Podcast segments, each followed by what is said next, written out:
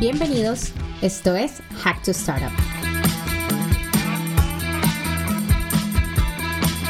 Soy Ana Castrillón y estamos aquí para escuchar a emprendedores, expertos e inversionistas de startups en Latinoamérica.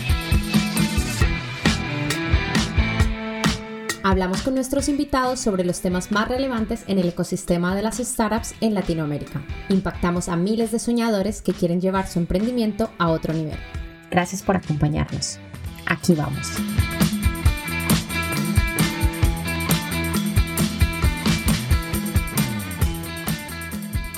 Hola, ¿qué tal? Soy Michelle Reyes. Bienvenidos al podcast de Hack to Startup. Es un placer para mí poder acompañarlos en este episodio y con un invitado muy especial. Hoy está con nosotros Matías Leonardi, él es cofundador de Trego, una solución logística de entregas para tiendas online. Matías es un ingeniero industrial apasionado por la tecnología y la logística. Bienvenido, Matías. Gracias, Michelle, por la, por la buena introducción y un placer poder estar acá conversando con todos ustedes y contarles un poquito de, nuestra historia. Bueno, ¿por qué no empezamos hablando sobre Trego? ¿Cómo nació esta idea? Bueno, Trego nace em, casi a fines del 2015, ¿no? Eh, con, una primera mala experiencia personal que, tuve yo a la hora de comprar en línea. Eh, cuando, cuando hablamos de comprar en línea hace seis años atrás en un país como Argentina, no nos imaginemos entregas en 48 horas o en el mismo día, ¿no? O sea, cuando yo compré online tuve que esperar entre 7 y 9 días para recibir mi orden sin saber cuándo venía, ¿no? y esa esa mala experiencia como que me frustró en lo personal, ¿no?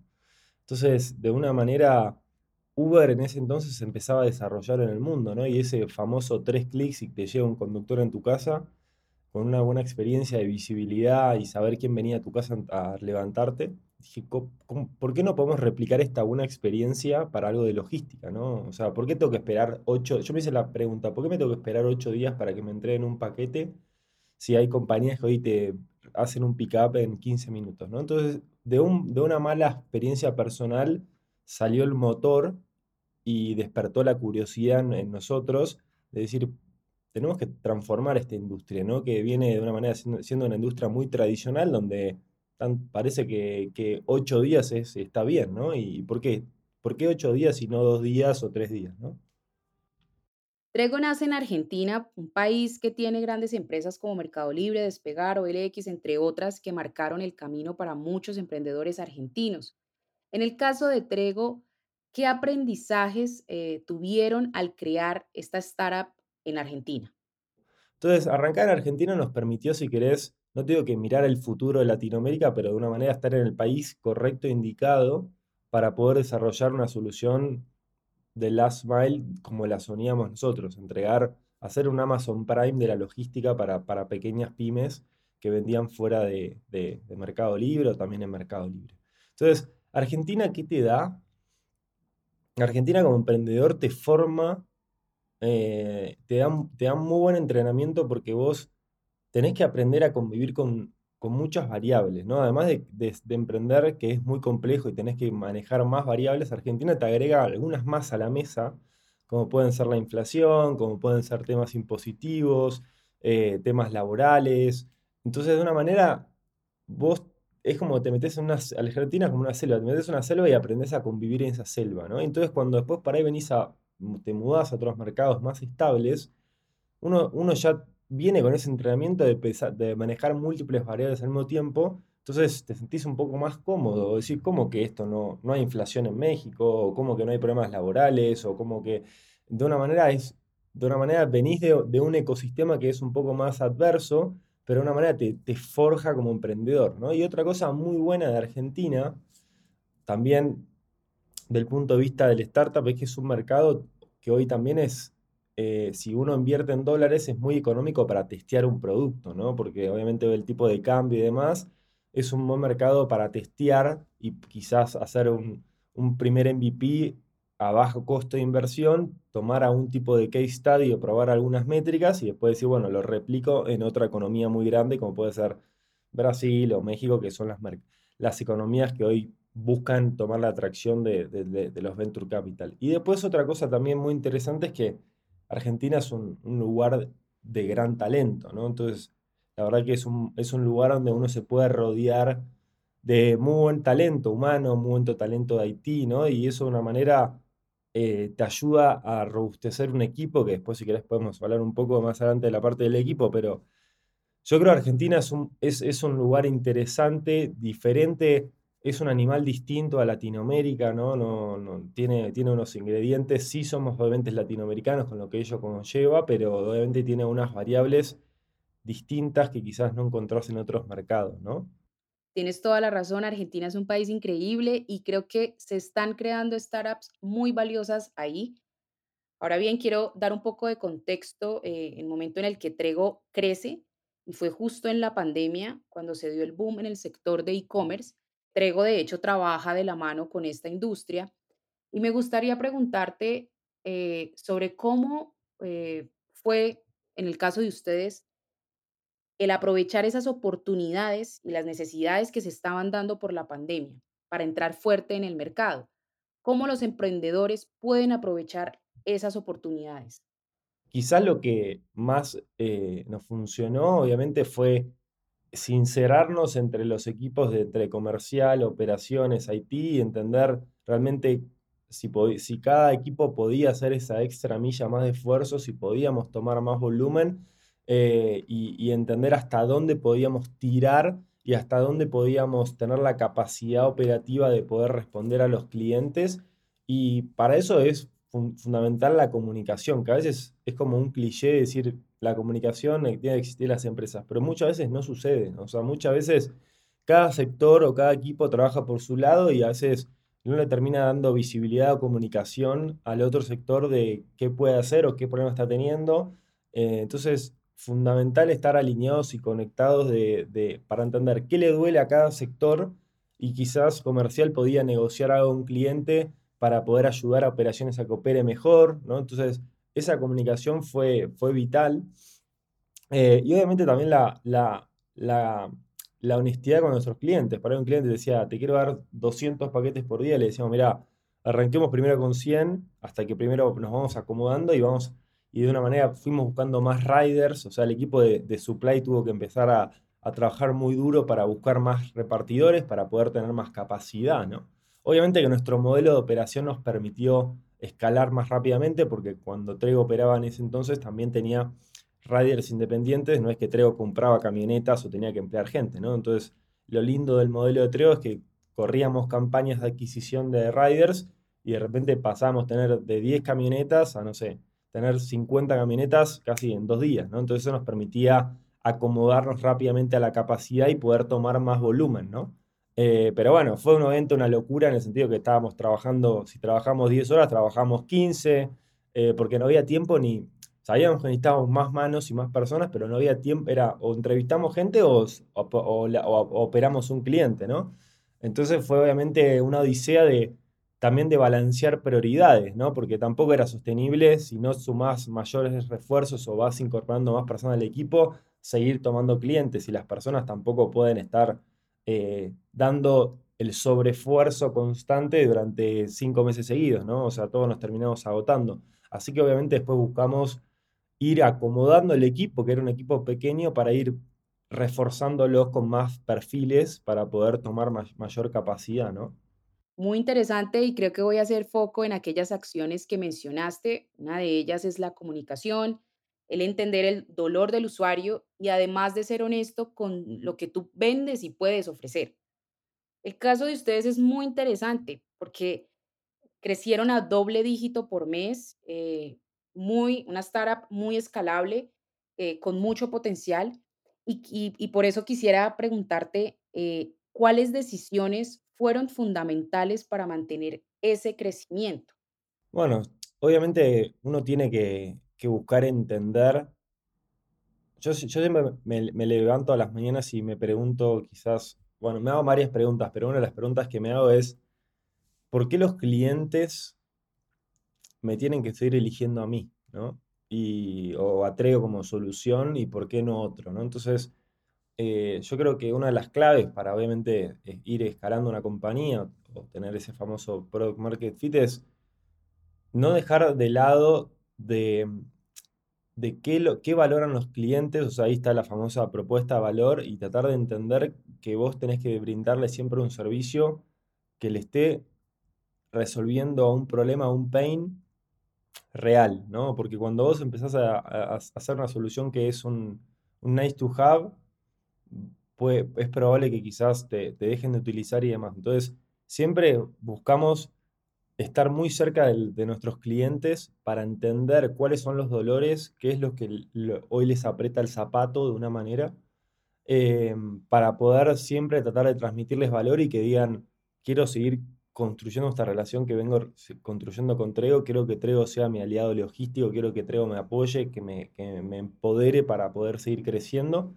Así que de una manera es buscar agregar valor a los clientes, ¿no? Y a veces a veces nos olvidamos, ¿no? No, no es que a veces, a veces naturalmente dice uno, uno hace una solución o, después eh, los clientes también van, sus necesidades van mutuando, van cambiando o el ecosistema va cambiando, porque si hace dos años quizás ofrecíamos entregas al, día siguiente y eso estaba muy bien, si uno no empieza a ver que el mercado empieza a, pedir, por ejemplo, que los consumidores entregas el mismo día y uno no migra rápidamente, esa propuesta de valor que antes era buena, deja de empezar a ser la mejor y un cliente puede empezar a buscar otra solución que sea mucho más rápida o más ágil. Entonces, hay que ir entendiendo un poco también el, mercado macro, entender la, situación de, los clientes y, de una manera buscar darles un producto que cumpla con lo que ellos están necesitando.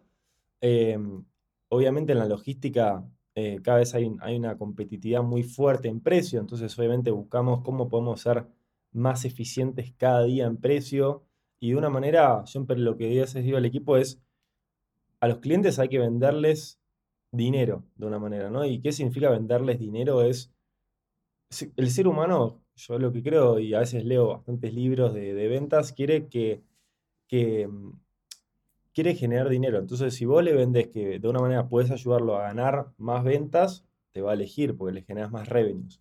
Si vos le ayudás a disminuir costos, también es ganar dinero, porque está ganando más revenue él a fin de cuentas. Entonces, de una manera es, ¿cómo yo le ayudo a, nuestros clientes a ganar dinero?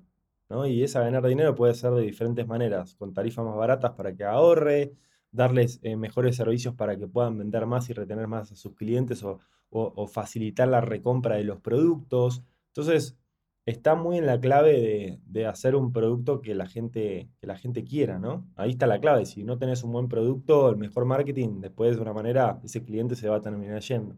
Me gusta mucho lo que dices sobre agregar valor. No se trata eh, de tener un producto fácil de vender, sino que realmente logres aportarle al usuario. Y eso lo estamos viendo con las miles de empresas en la TAM que realmente están generando cambios positivos. Con esto eh, quisiera ir a la siguiente pregunta, que pues para mí como que es una de las más importantes de, esta entrevista, eh, sobre el proceso de Trego. ¿Cómo es crecer sin capital privado de firmas e inversionistas, Matías? ¿Cuál, o ¿Qué consejo le podemos dar a los emprendedores? Bueno, lo primero que te digo decir es que es duro, pero obviamente también todo lo que es duro deja unas buenas enseñanzas y también deja una buena cultura interna dentro de la compañía, ¿no? O sea, para ponerte en contexto, como bien decías vos, el, ecosistema en Latinoamérica cambió muchísimo y hoy es un gran momento para emprender. Yo creo que también va a seguir mejorando todavía Latinoamérica como lugar para emprender. Eh, pero hace, hace, seis años atrás, cuando comenzamos en Argentina, no había mucho ecosistema de VCs o angels y demás, ¿no? Entonces eso de una manera, bueno, no, nos forzó a poder comenzar como, como podíamos, ¿no? O sea, nosotros teníamos esa, esa idea, esa, ese amor por desarrollar eh, y disruptir la logística, ¿no? Y obviamente tuvimos la, suerte, como dijiste vos, de, de poder eh, contar con un inversor ángel que apostó ciegamente en nosotros en, la primera etapa, eh, pero obviamente era un capital limitado y con ese capital vivimos cuatro años, ¿no? O sea, o sea tuvimos que aprender a a, bootstrapear, que es la, la famosa frase, ¿no? Que básicamente consiste en cómo puedes escalar tu, compañía con dinero propio o dinero de tus clientes, ¿no? Entonces, hasta casi el cuarto año éramos, o sea, no teníamos capacidad para, para pagar salarios de buena gente, o sea, era más un trabajo de, de, enamorar a las personas a que vengan a, que dejen quizás sus trabajos en otra compañía que le pagaba más dinero,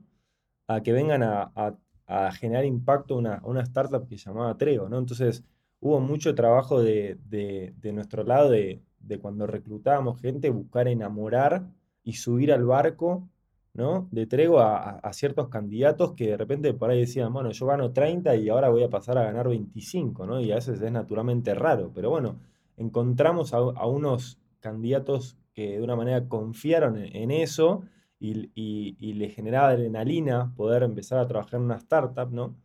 Eh, que éramos, como te digo, una oficina en Buenos Aires que hacía mucho frío en invierno, o sea, no teníamos casi calefacción, eh, así que era, la verdad que era el sinónimo de, una startup de verdad, ¿no?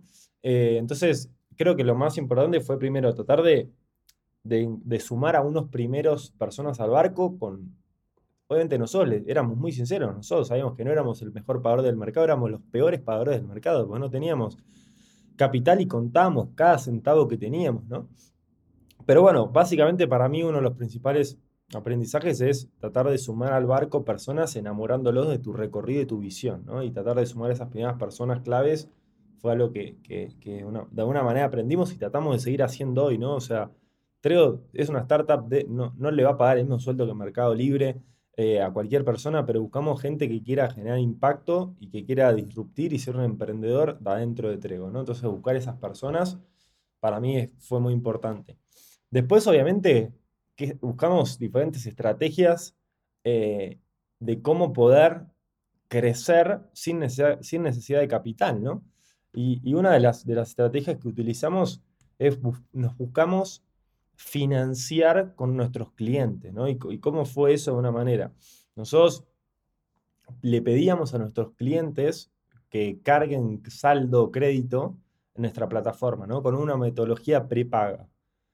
Entonces, de esa manera, teníamos clientes que, obviamente, si vos vamos de vuelta a la parte de agregar valor, ¿no? Porque si vos agregas valor, alguien va, alguien va a confiar en vos. Pero también teníamos clientes que, habían, por, por word of mouth, habían escuchado buenas cosas de Treo y quizás en una primera call que, los conocíamos, le decíamos, bueno, necesitamos que deposites capital para empezar a usar el servicio. Y bueno, había unos que se entusiasmaban y, depositaban una gran cantidad de dinero que después iban gastando paulativamente quizás en tres o cuatro meses. Entonces eso de una manera nos generó como working capital, ¿no?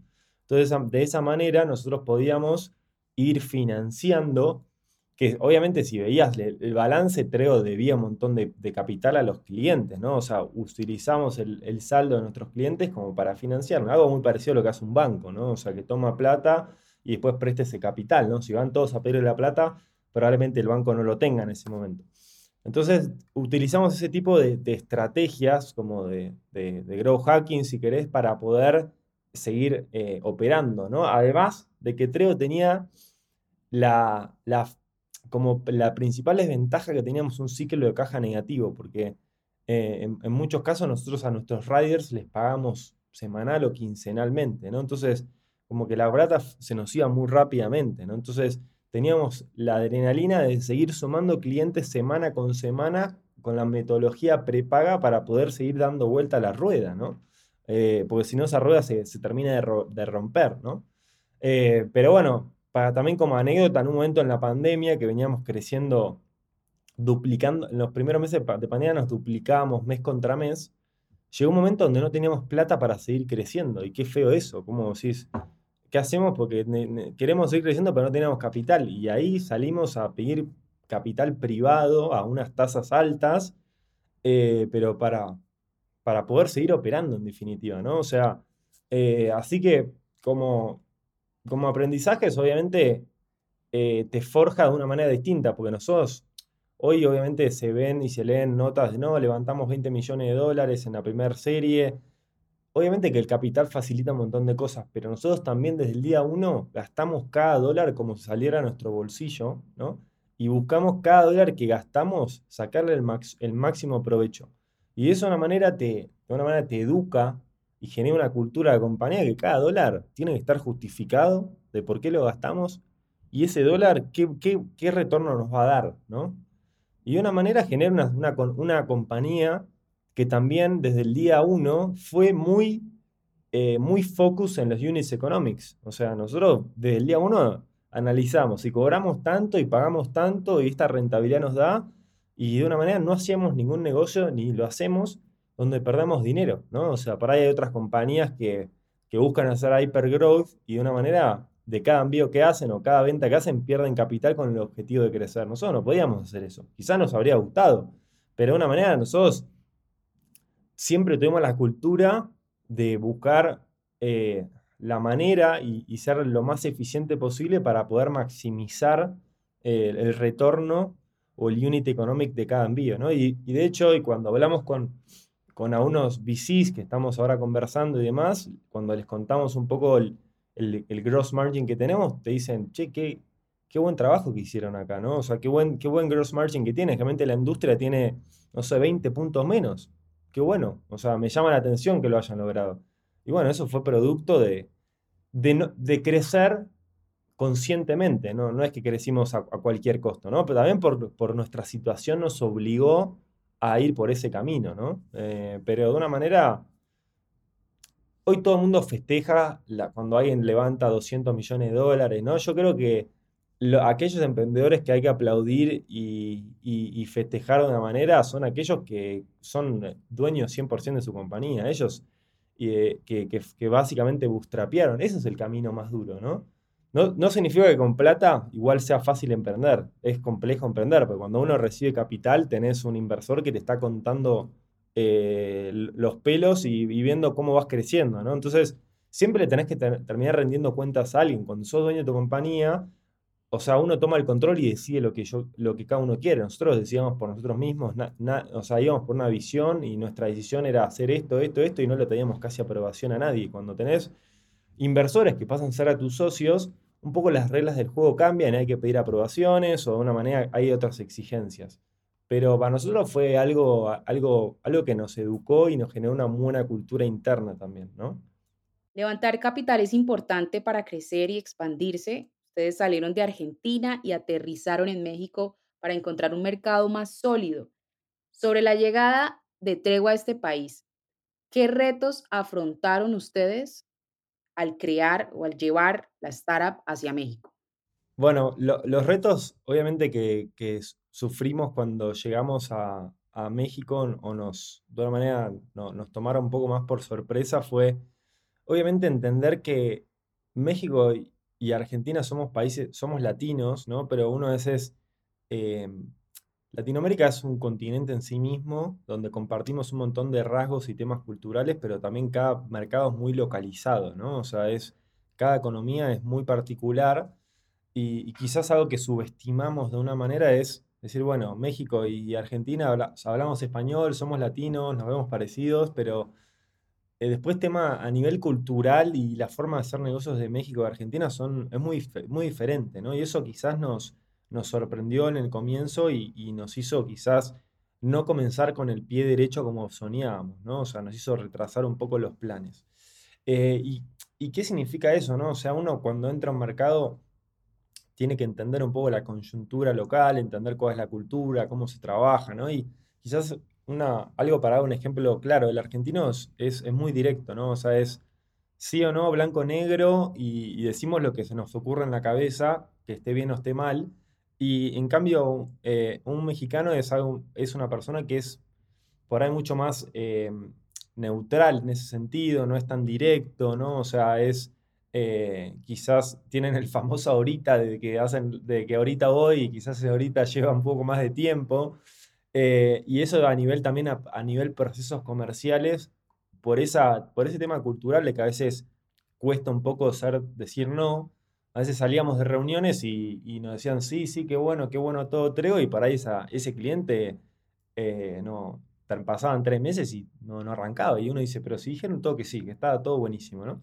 En Argentina nos dicen que sí, arrancamos en 48 horas, ¿no? Con argentino es mucho más lanzado y tiene mucho, quizás menos miedo al cambio, el mexicano tiene más sus tiempos, ¿no? De, hacer cosas nuevas, de cambiar y demás.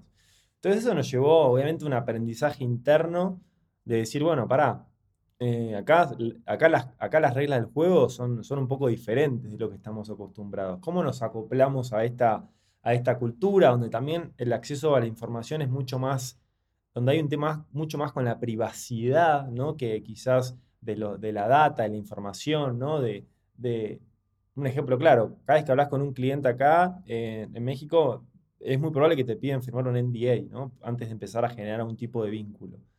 En Argentina nunca firmamos casi nada de eso, ¿no? O sea, hablamos, tenemos relaciones con los clientes, si a un cliente nos lo exige, lo hacemos, ¿no? Obviamente que en México no nos molesta nada poder hacerlo, pero acá en México es, para antes de abrirte yo las puertas de mi casa, te, firmamos un documento donde nos quedemos claros de que lo que yo te voy a decir es súper confidencial, por más de lo que después hablemos, no es, no es, no es la fórmula de Coca-Cola, ¿no? Eh, estamos hablando de cuántos paquetes tenés por día, ¿no? O sea, no, no, no hay algo súper valioso atrás de eso o, súper competitivo, ¿no? Entonces, pero bueno, hay que entender esos ingredientes que te da la coyuntura local y uno quizás no lo vive y no lo entiende y no lo percibe hasta que uno se toma un avión a, Ciudad de México y quizás vive la economía y, está una semana o diez días interactuando con gente local y también entiende y te da una noción de cómo, cómo se mueve, porque también es, eh, hay una economía en comercio muy grande y también uno ve que hay un montón de, oportunidades en este mercado, ¿no? Pero eso fue un tema que, que nos costó y, y siempre a cualquier emprendedor le recomiendo que a veces me escriben, dicen, che, veo que están en México hace tiempo, ¿qué? ¿Me puedes contar un poco de tu experiencia? Yo le digo, mirá, yo les, les cuento un poco, obviamente, cómo, cómo, qué vivimos. Y también les digo, si, les recomiendo, si tenés algo de capital y podés tomarte un avión y venirte una semana a México y, y transitar y vivir y comer tacos y entender cuánto gastas con 30 pesos mexicanos, cuánto, qué te puedes comprar, entender un poco la economía es, la verdad que es muy valioso, no es plata tirada al aire, ¿no? O sea, nosotros veníamos acá y, y, y, de una manera yo me sumo a un Didi, a un Uber y empiezo a hablar con esa persona, entiendo su economía, entiendo eh, cuáles son sus problemas, ¿no? Y entendés, entendés mucho más el contexto local, ¿no? Después, obviamente, otro de los retos que, que nos encontramos fue la parte de, de, reclutar talento, ¿no? O sea, ahí tuvimos nuestros, nuestros desafíos, ¿no? Eh, también por un tema, como antes decíamos, ¿no? De, adaptarnos a un tema cultural, ¿no? Em, pero bueno, no, tuvimos muy buenas experiencias a nivel talento, ¿no? Nos costó mucho encontrar esos, esos primeros embajadores que de una manera son claves, ¿no? Cuando uno va a arrancar un mercado, lo que busca eh, idealmente es buscar una pata local, ¿no? Tener esa persona que te pueda decir, mira, acá en México se hacen así, así, así las cosas. Pues nosotros venimos de Argentina y me hablas de, de, zonas geográficas de la ciudad y, no, lo conocemos todavía la geografía. Entonces, sumar personas que llegan, que llegan con un conocimiento local o conozcan la industria, la verdad que siempre es muy valioso para cualquier compañía y es lo que suele hacer, ¿no? Buscan un country manager o alguien de operaciones o alguien local, ¿no? Para darte esa pata local y que te, enseñen a vos si tenés que adaptar algo de tu producto a nivel lenguaje, comunicación y demás para, para acá, para México. Y la verdad que nos fue complejo buscar talento, ¿no? No tuvimos unas muy buenas experiencias al principio. Em, pero bueno, nada, fuimos aprendiendo sobre la marcha, ¿no? Mucho prueba y error, ¿no? Eh, y, obviamente, nos, obviamente nos dimos cuenta que también es a veces en, ciertas posiciones y podemos darle servicio a Argentina, donde hoy tenemos el hub de, de, mayor cantidad de personas, también se puede hacer, ¿no? Hay ciertos servicios que se pueden dar, otros que no, hay otros que requieren más una presencia local, pero bueno, en conclusión, sin dudas, México es un gran mercado y es un mercado donde le recomiendo a cualquier startup de Latinoamérica que lo considere seriamente. Y si arrancara una startup de vuelta en Latinoamérica, creo que la arrancaría en, México ya eh, directamente, ¿no? Matías, hemos llegado a la parte final de la entrevista. Gracias por tus consejos y por compartir tu historia. Para terminar, tenemos una sección de preguntas rápidas. ¿Estás listo? Vamos. Libro favorito. Em, hay uno que me gusta mucho, se llama From Impossible to Inevitable, de, de, una, de un autor que se llama Aaron Ross. Para mí es una Biblia si uno quiere aprender a, a vender mejor, ¿no? Es, eh, la verdad que es, es muy interesante ese libro, la verdad que aprendí mucho. ¿Qué te hubiera gustado saber cuando empezaste? La verdad que me hubiera gustado em, que me den un poco más de, de, que me hayan contado que hay que construir el tema cultural y de valores de la compañía casi desde el del momento cero, ¿no? O sea, a veces uno dice, me focalizo en crecer en ventas y en operar bien, y dijo, bueno, después la parte cultural, de recursos humanos, de people, lo dejo para el final, ¿no? Pero yo creo que es clave eh, empezar con eso también desde el día uno, porque las compañías las definen las personas, ¿no? Y de una manera necesitas que esas personas estén todas alineadas, estén todas motivadas y vayan por el mismo camino. Emprendedor o emprendedora que más admiras. Eh, bueno, ahí voy a ser un poco nacionalista y voy a decir Marcos, Marcos Galperín, el founder de Mercado Libre. ¿Qué te tiene curioso ahora? Em, bueno, naturalmente soy muy curioso, me encanta aprender cosas nuevas, pero puntualmente por, por algo actual me da mucha curiosidad cuáles son los planes de Elon Musk con la compra de Twitter. No entiendo todavía bien qué, qué quiere hacer con, habiendo comprado Twitter, ¿no? Eh, me, me tiene curioso un poco qué tiene en su cabeza ese señor. ¿Qué es lo último que buscaste en Google? Eh, ayer a la noche lo último que busqué en Google fue eh, cuáles son las startups que tienen modelos similares a Trego en India, ¿no? O sea, yo a veces miro otras partes del mundo que quizás tienen más avanzado a nivel e-commerce y logística para poder aprender, y eso fue lo último que busqué ayer a la noche. Matías, ¿alguna red social donde nuestros oyentes te puedan escribir y saber más de Trego? Sí, bueno, en, en LinkedIn, eh, que es la red social por preferencia mía, y yo no puedo creer cómo existía el mundo antes sin LinkedIn, me pueden encontrar muy rápidamente ahí Matías Lanardi. Eh, después eh, tenemos, si quieren conocer más de Trego, también me pueden escribir por ahí o pueden entrar a nuestra página que es www.trego.co. también tengo un podcast como, como ustedes, así que también me pueden escuchar en un podcast y después si quieren se llama e-commerce room. Eh, así que bueno, nada, encantado y, me encantó eh, poder conversar con ustedes y, nada, cualquier duda, cualquier emprendedor que quiera tener algo más de detalle, encantado de poder devolverle al ecosistema algo, ¿no? Mil gracias Matías y a todos los que nos acompañaron en este podcast. Nos vemos en un siguiente episodio.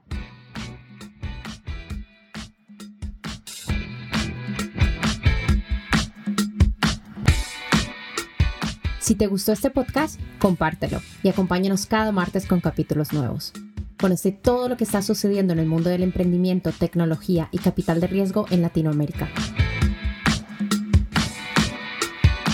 No te pierdas ninguna entrevista con nuestros expertos y entérate de toda la información en nuestras redes sociales.